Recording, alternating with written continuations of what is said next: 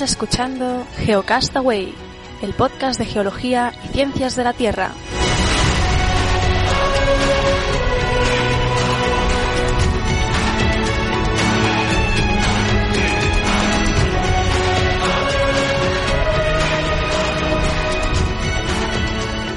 Saludos genófagos del mundo, bienvenidos a Geocastaway, el podcast de geología y ciencias de la Tierra. Hoy es 17 eh, de eh, septiembre del 2015 y bueno, regresamos una vez más con, en este caso empezamos con el semanal.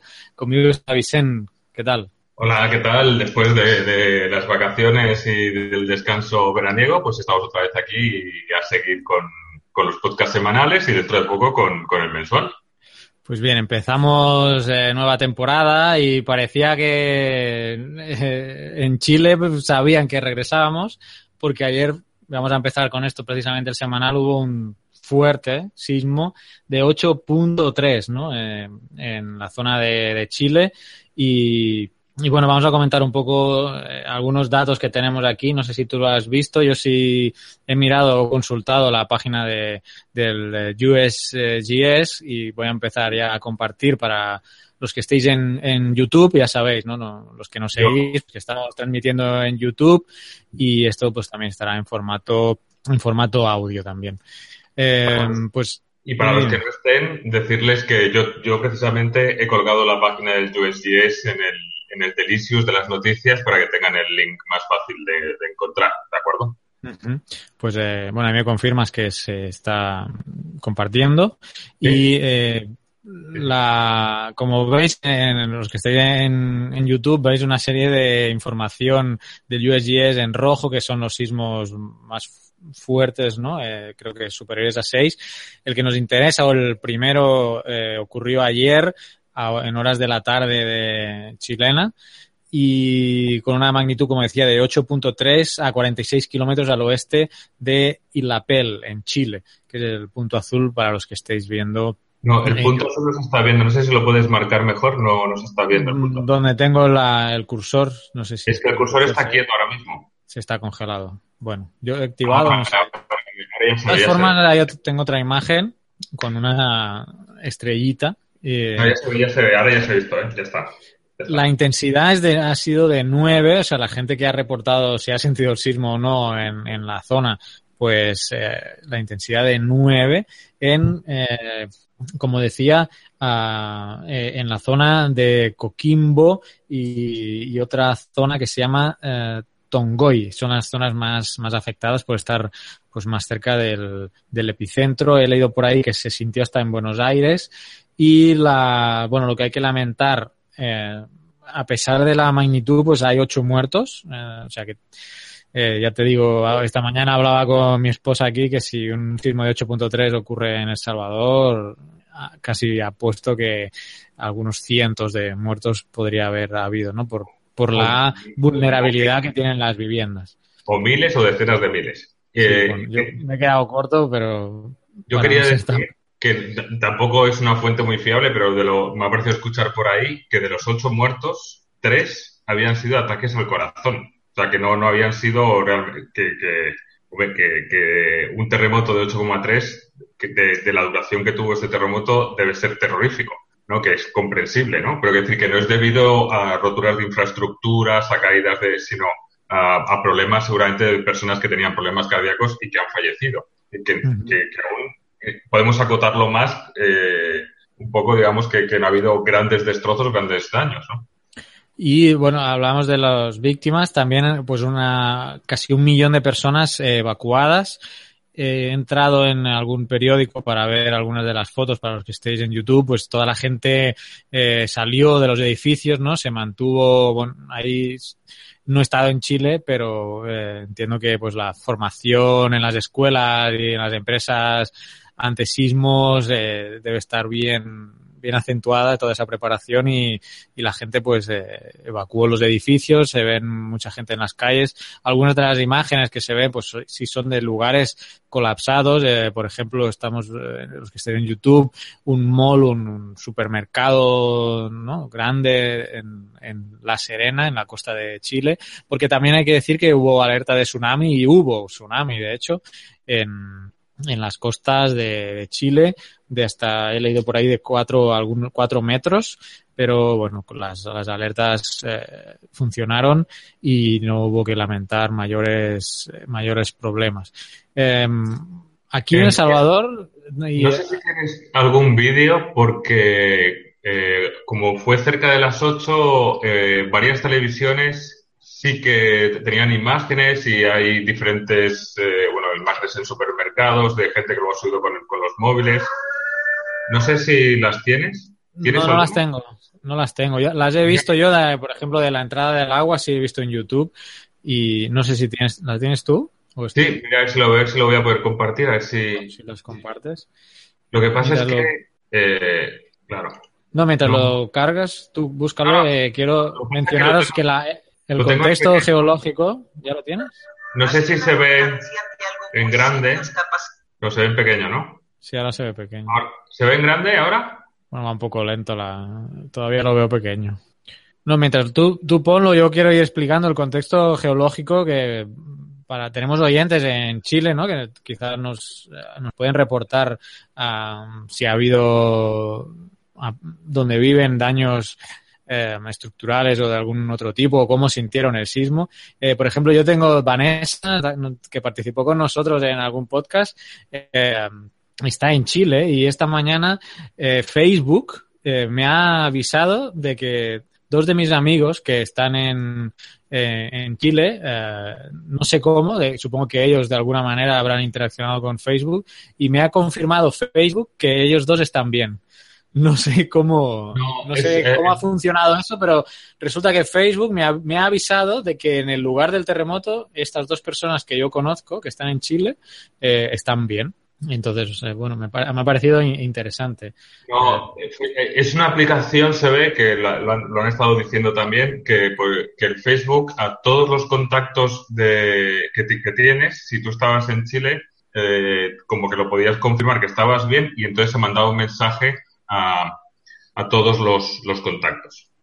Sí, sí, pues eso, yo lo he recibido, ¿no? Estaba viendo esta mañana y me confirmaba que, pues, eh, Vanessa y, y, y, Patricio, creo, del Servicio Geológico de ahí de Perú, pues estaban, estaban bien. Eh, bueno, esta es la situación. Solo quería eh, comentar el, la situación geológica, ¿no? Muchos ya la conoceremos de si sois geólogos o seguís el programa, pero la cuestión es el choque de placas. Es una zona de subducción, como pasa aquí en El Salvador. Aquí tenemos la placa de, de Cocos que subduce, no sé se hunde si, bajo la del Caribe. Y... Mientras hablas las, las imágenes. Sí, ya te tengo pinchado a ti para que se vean las ah, imágenes. Bueno. Y entonces en, eh, pues en Chile tenemos la placa de Nazca, que se hunde bajo la de Sudamérica. Eh, aquí la cuestión es que la de Nazca eh, es particularmente virulenta, o sea, eh, se producen sismos bastante fuertes y eso supone una diferencia con, con la placa de Cocos, por ejemplo, aquí es que se producen sismos pero no de unas magnitudes tan elevadas como sucede en la placa de Nazca. Entonces, mmm, bueno, esto sería un tema para entrar en detalle. Creo que alguna vez se ha comentado por encima. La playa de Nazca, la placa de Nazca, está partida eh, como en tres bloques y el ángulo en el que se hunde, se subduce bajo la de la sudamericana, no es igual en todas las partes. Entonces, esta, esta podría ser una explicación, ¿no? Debe haber muchas más, y, pero bueno, es eh, el contexto, ¿no? Parece, es interesante que no todas las zonas de subducción eh, producen sismos tan fuertes con una recurrencia tan fuerte, porque en Chile, recordemos, ¿eh? hace poco también, en, no sé si fue 2010, 2011, también en, hubo otro sismo de una magnitud bien 8,2 o una cosa así, ¿no? En cambio, bueno, aquí en El Salvador vamos teniendo sismos pues de 6, a 7 hemos llegado, pero de 8 es muy, muy, muy raro que se estén produciendo sismos de 8 en El Salvador. ¿no? no digo que no los haya, pero no con la frecuencia, por ejemplo, que suceden en la, en la de Nazca, eh, en, esta zona de Chile. Así que, bueno, para empezar, ¿no? Eh, debíamos comentar este fenómeno geológico, este sismo tan fuerte que ha ocurrido pues en Chile el día de ayer, el día 16 de septiembre. Y no sé si tienes algún reporte más y si no, pasamos a tu siguiente noticia. Bueno, sí, pues pasamos a mi siguiente noticia. Supongo que de, lo de Chile ya irán saliendo más cosas y más imágenes. Yo también voy a empezar pues con, una noticia de este principio de septiembre realmente, eh, que fueron las grandes inundaciones en, en, Japón. Vamos a empezar viendo el, el, vídeo, a ver si lo, pincho. ¿De acuerdo? Eh, no sé si se, está viendo, pero no está yendo el vídeo. Ahora creo que empieza.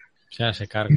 Está cargando, ¿no? Decir que ha sido el tifón Etau, ¿eh? que que bueno, yo he estado buscando y no he encontrado ahora mismo mucha más información, pero que había habido cuatro muertos y 23 desaparecidos. Eh, estaba el último, último reporte que leí, quedaban todavía 10 desaparecidos, que seguramente pues habrán, habrán fallecido. Eh, obviamente han sido unas lluvias eh, que en 24 horas en un día eh, cayó el doble de, la lluvia de todo el mes de septiembre media en esa región, para que nos hagamos una idea. El doble de lo que llueve en todo el mes de septiembre en un año medio, digamos. Estamos hablando de, picos de 500 eh, milímetros en 24 horas en, en, poblaciones concretas, pero en varias zonas del país eh, llegar a alcanzar los 400 milímetros, o sea, que, que fue eh, bastante bastante agua en muy poco tiempo. Muchos evacuados, muchos deslizamientos también asociados. Aún así, también estamos hablando para la cantidad de lluvias y todo eso, solamente cuatro muertos. Creo que, bueno, también hablando del caso del Salvador, que, hemos estado allí los dos, ha habido lluvias mm, no tan fuertes, tan violentas como esta, y ha habido muchos más, muchos más muertos, ¿no? Por, por cómo han sido las, cómo son las infraestructuras. Y, ¿Y qué más? Ya, pues, poco más. Y aparte de esto, también quería hablar de que en Japón, en. Eh, ver qué día fue. Esto fue esta, semana, ¿de acuerdo? También hay una erupción volcánica, porque veamos que las cosas no, no vienen solas. ¿De acuerdo? Aquí tenemos el vídeo, estamos viendo la columna, en el monte Aso, en el, en el sur de la isla de Kyushu, eh, que llegó a expulsar una nube de unos dos kilómetros de altura y se han sentido, la, han caído cenizas hasta cuatro kilómetros de distancia. Eh, tienen también una central nuclear por ahí, pero ya han asegurado que están bastante tranquilos de que no van a tener problemas. Eh, no se han reportado víctimas mortales, lo tienen más o menos controlado. Este es un volcán bastante famoso y bastante activo en Japón pero también es un sitio típico de, ir a hacer excursiones y montañismo. Y recordar que también en Japón, en el 2014, el monte Uoku eh, causó también 63 eh, muertos. Así que nada, es eh, de Chile a Japón. Y bueno, dos contextos geológicos. Claro, también bastante similares los volcanes. No, y también decían que ellos estaban, los, servicios de emergencia de Japón, que son muy conocidos en el mundo entero, están muy, muy preparados, pero sobre todo, claro, están hablando de, erupciones volcánicas, terremotos, incluso deslizamientos, pero que las lluvias, las lluvias les han, les han pillado, ha sido una, creo que, que no se recordaban, no había registros de lluvias similares en más de 30 años. O sea, obviamente ha habido infraestructuras. Uno de las, los vídeos que veíamos se debía a la rotura de, una pequeña presa, un pequeño dique, y que hubo que desalojar pues toda una barriada, una urbanización, más de 6.500 personas. ¿no? Obviamente las crecidas de los ríos han negado todo, creo que, hay gran cantidad de imágenes también por ahí que se pueden, que se pueden ver. Y ya Muy bien. Pues bueno, voy a continuar yo. Seguimos viajando por el mundo, de Chile a Japón y ahora nos vamos a Australia, eh, donde ahí no hay, digamos, eh, choque de placas, en teoría, ¿no? Es una zona aparentemente más tranquila, pero eh, un nuevo estudio que ha salido en la revista Nature, y aquí os voy a, os quiero compartir las imágenes, eh, pues un nuevo estudio, como decía, de la, en la revista Nature, que ha conducido Rodri Davis de la Universidad Nacional de, Australia, ha encontrado que existe una cadena volcánica continental y que eh, puede ser la más larga del mundo con 2.000 kilómetros de longitud. Eh, los que estén en YouTube, me confirmas, pues estáis viendo eh, estáis viendo Australia, ¿no? Y dibujado esa cadena eh, en la parte este de Australia que recorre, eh, que lo recorre de norte a sur desde una ciudad que se llama, una zona que se llama Whitsundays hasta eh, Melbourne. Um, in, incluso salta eh, la, la isla de Tasmania, creo que es ahí, ¿no? Sí, Vicente, tú que sabes. Sí, lo que pasa es que se ve, se ve, no se ve en toda la pantalla, se ve en pequeño. Se ve pequeño. Sí, es que se ve en una esquina, eh, pero bueno, intentaré hacerlo un poco más grande, aunque no sé si la resolución va, eh, va, va, a permitir que se vea bien. La, en, pero la franja, ¿no? La franja volcánica sí se ve, ¿no? Que atraviesa Sí, sí. uh, toda la zona este, digamos, de, de Australia. Eh, eh, pues bueno, ¿y a qué es debido esto? Eh, los estudios que se han realizado sugieren que hace unos 33 millones de años Australia se estaba desplazando, ya sabemos ahora que los continentes se, se desplazan, ¿no? El movimiento de las placas tectónicas, y Australia se estaba desplazando hacia el norte. La curiosidad es que lo estaba haciendo sobre un hotspot, un lugar, un, ¿eh? un, un punto caliente, un hotspot. Eh, igual que pues tenemos, por ejemplo, en Hawái o en Canarias. Yellowstone. O Canarias. Ca sí, Canarias también. Aunque está más discutido, he visto artículos, no sé si ya lo han confirmado, hace años estaban dilucidando todavía la formación de Canarias. Cuando yo estudié era un hotspot, ahora ya, claro, no sé. Sí. Bueno, dejémoslo ahí en el aire. Eh, no, lo, he mencionado esos dos porque los menciona el, el, artículo en Nature, al que no he tenido acceso al propio artículo, pero sí al, al abstract. ¿no? Eh, entonces, pues eso, hace 33 millones de años de Australia se estaba desplazando, pasó por una, o sea, se movía sobre una zona de hotspot y eh, salieron, o esa, ese magmatismo uh, floreció en, en, la corteza. Pero eh, solamente en aquellos sitios donde la litosfera era inferior a unos 130 kilómetros eh, de grosor. Eh, el estudio, bueno, podéis entrar a ver el, abstract eh, en, Nature, que lo estoy mostrando ahora, y han realizado una serie de estudios para poder verificar ¿no? esta, esta formación de material volcánico. Para empezar, geología de superficie, geocronología, reconstrucción del movimiento de las placas tectónicas, no geoquímica, sismología, Sí, bueno, ¿no veis el, el artículo? No, es... ahora, ahora se acaba de cargar. Va un poco lento esto, pero bueno, no importa. Eh, y en el propio artículo hay un gráfico que es eh, quizá más, más revelador sobre eh, los hallazgos, ¿no? Vemos una, una, la línea, digamos, que de unión de todos los puntos volcánicos que afloran al este de Australia y la edad de estos afloramientos.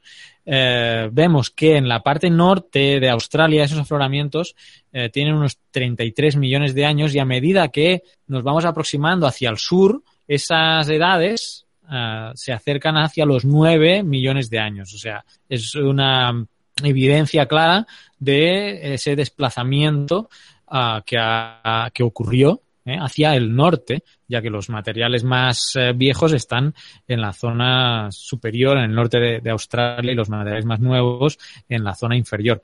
A la par de ese gráfico eh, se ve una, otro gráfico sobre la, el grosor de la litosfera. Cuanto más azul oscuro es, más grueso, y donde más claro, menos grueso. Precisamente esos afloramientos volcánicos están donde la litosfera eh, es más, eh, más delgada.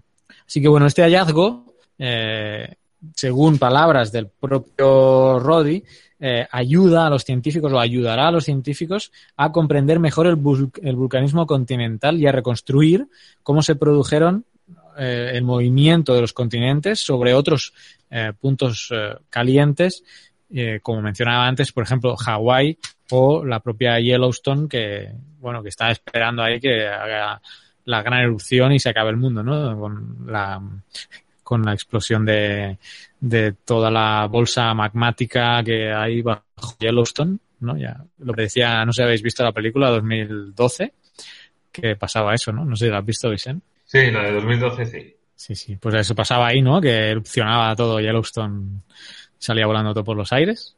Pues nada, esta es la noticia. Eh, quizá Pedro, eh, Pedro Castañeres tenga algo que aportar, ya que involucra hotspots, plumas y, y bolsas magmáticas, eh, pues quizá conozca algo más del tema este australiano.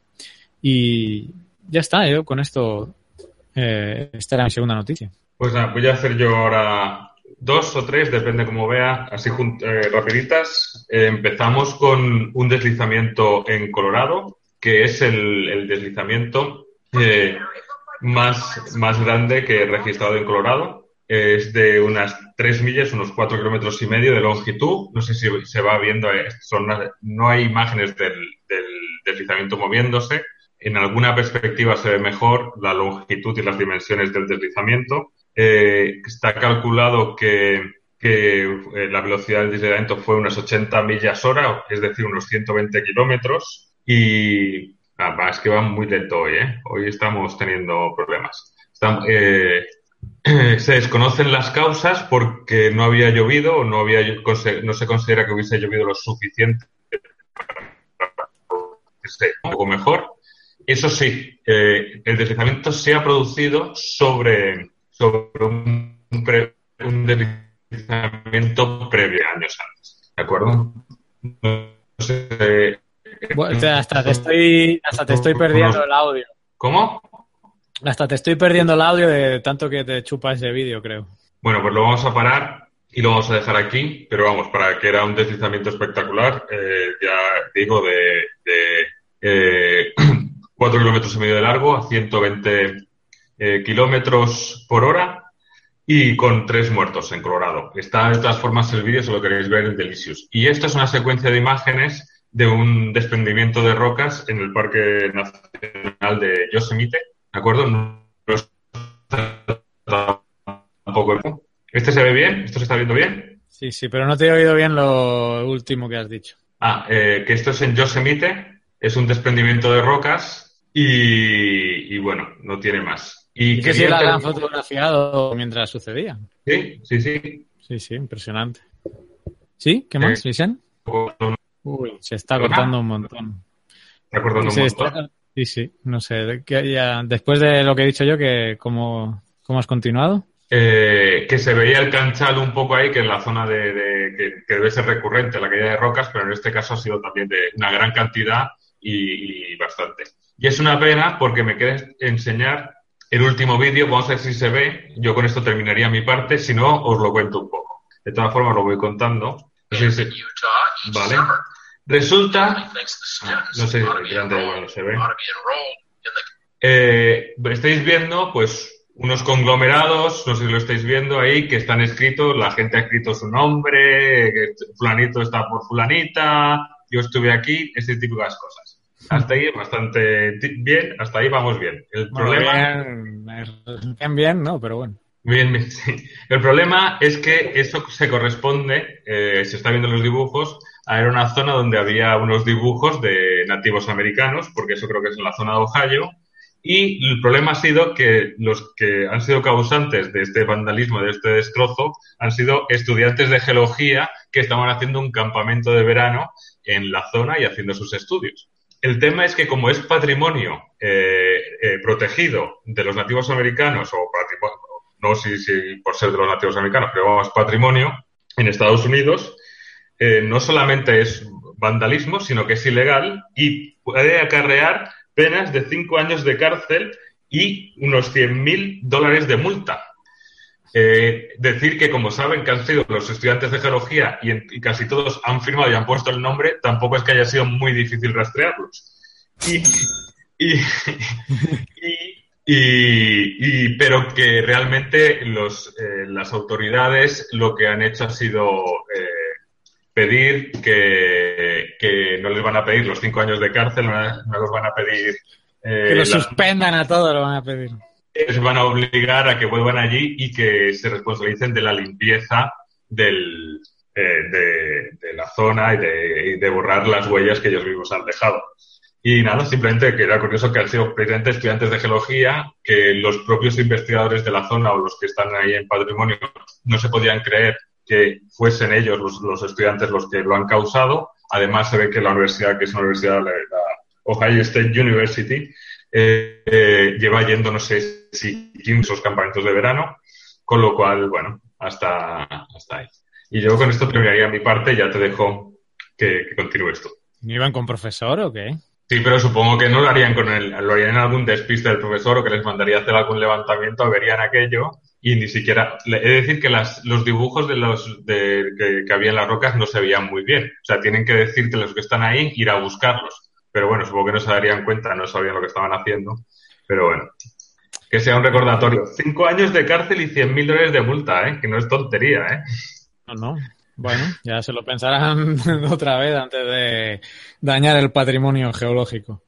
Bueno, yo no sé, no sé a qué hemos empezado a grabar. En teoría es media hora de programa, pero ya estamos terminando. Solo quería mencionar eh, que SpaceX, eh, la compañía de Elon Musk, que siempre traemos aquí, que tiene la cápsula Dragon, que tiene el Falcon 9, que está todavía intentando el hombre a ver si pueden reutilizar el cohete haciendo que descienda después de haberse eh, de haber despegado. Eh, pues ha publicado en la cuenta de Flickr, ha publicado varias fotos precisamente de Dragon, de, la cápsula Dragon, eh, despegando y aterrizando de, de Marte. Y es lo que quiero compartiros, ¿no? Mientras estoy hablando eh, sobre SpaceX y sobre algunas de las novedades que, tendremos este año. ¿Me confirmas, Vicente, que estás viendo ahí a, a la Dragon sobrevolando Marte, porque bueno, es un es uno de los proyectos que tiene Elon Musk pensado para el futuro, que es pues llevar gente a Marte también, ¿eh? ya se está poniendo de moda Marte. Eh, os recomiendo el libro El Marciano de Andy Weir, si en agosto nos escuchasteis la entrevista eh, que hicimos con Héctor del podcast de Coffee Break, hablábamos un poco de, muchas cosas, y, pero también del libro de, de Andy Way, no específicamente del libro, sino que le recomendaba que lo leyera y tenemos pendiente que cuando en octubre se estrene la película, poder quedar con los compañeros del podcast de Coffee Break.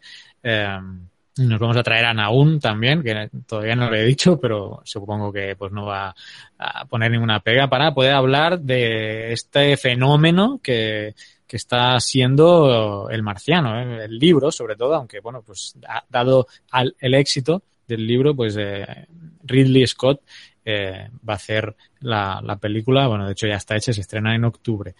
Em, novedades para este año, de momento, bueno, vamos a seguir, como sabéis, va a haber el mensual, los semanales. Vamos a intentar hacer, tenemos eh, para el sema, para el mensual, vamos a ver las fotos que nos habéis eh, enviado de, de Geocast verano. Pero para este año estamos empezando a, bueno, voy a quitar las imágenes mejor. Voy a dar la cara, porque este es un anuncio, este es un anuncio importante. Eh, para este año vamos a iniciar eh, unos cursos, un, bueno, concretamente uno, un curso sobre Google Earth Pro. O sea, en Geocastaway estamos dando un paso más y nos hemos lanzado a poder brindar formación a través del curso online, a través, en este caso, va a ser de la plataforma Moodle y queremos lanzar eh, para este año eh, un curso de introducción a Google Earth Pro. Google Earth, conocéis, ¿no? es como el, el software, un software tipo sistema de información geográfica y que Google puso su versión Pro ya liberada con todas sus funcionalidades y creemos que puede ser una herramienta muy útil y muy importante para todos aquellos que, mm, que trabajan en temas relacionados con las ciencias de la Tierra. como es el primer curso, eh, pues hemos eh, pensado en algunas, eh, concretamente hay cuatro, cuatro puntos sobre el curso. el curso empezará el 15 de octubre, o sea, aquí prácticamente un mes. Lo hemos pensado para un máximo de 20 personas, no queremos saturarnos porque es un curso, digamos, interactivo, ¿no? va a ser gratis en esta primera edición y las siguientes pues ya tendrán algún costo que no hemos valorado cuánto puede ser, pero hacer un curso no, o sea, no, no se hace de, un día para otro, requiere preparar mucho material y preparar ejercicios. Bueno, si sois profesores, que es al punto que voy a continuación, lo sabréis, que vamos a dar prioridad y ojalá pues se llene el cupo, ¿no? Vamos a dar prioridad a todas aquellas personas que están vinculadas de alguna manera con el tema eh, educativo, ¿eh? ¿eh? con temas de educación o de formación, vamos a, dar prioridad a esas personas y, para que es, reciban, eh, que hagan este curso de forma gratuita. el curso, ahora no sé cuántas horas de, de vídeos son, está, estructurado en cuatro temas.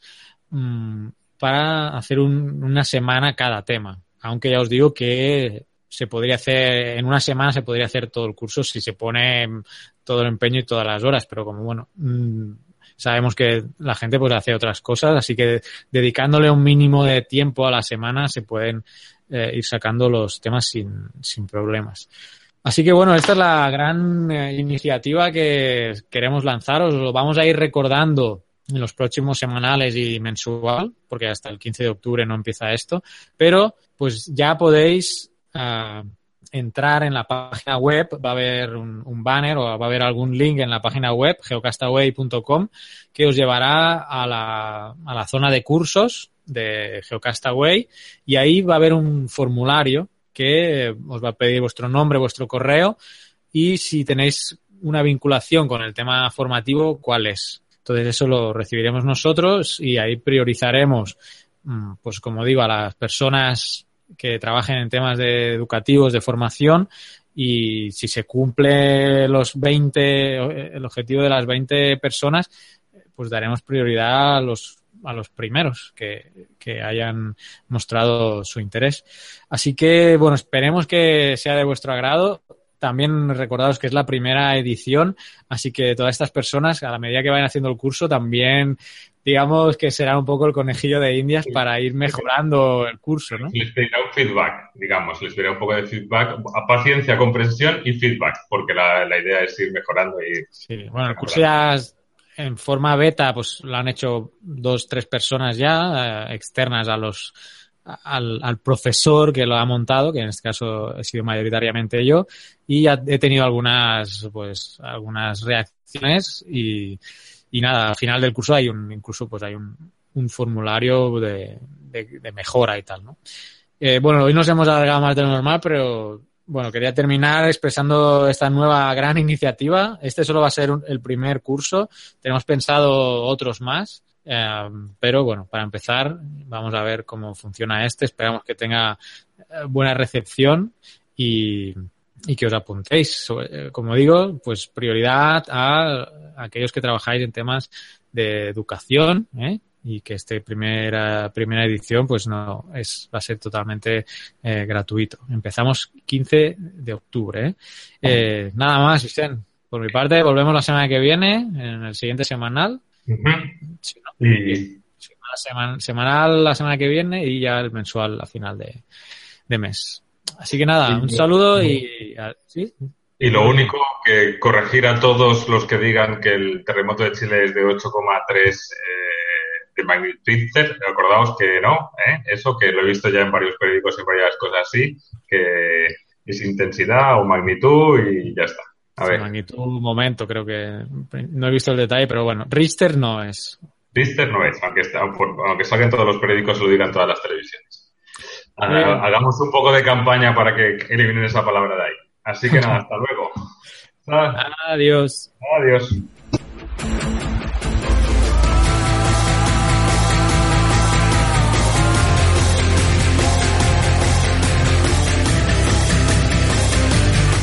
Envíanos tus comentarios, preguntas o sugerencias a geocastaway.gmail.com. Puedes escribirnos en nuestra web geocastaway.com. Búscanos en Facebook y en Twitter. Y escúchanos también a través de iTunes, Evox o Miro.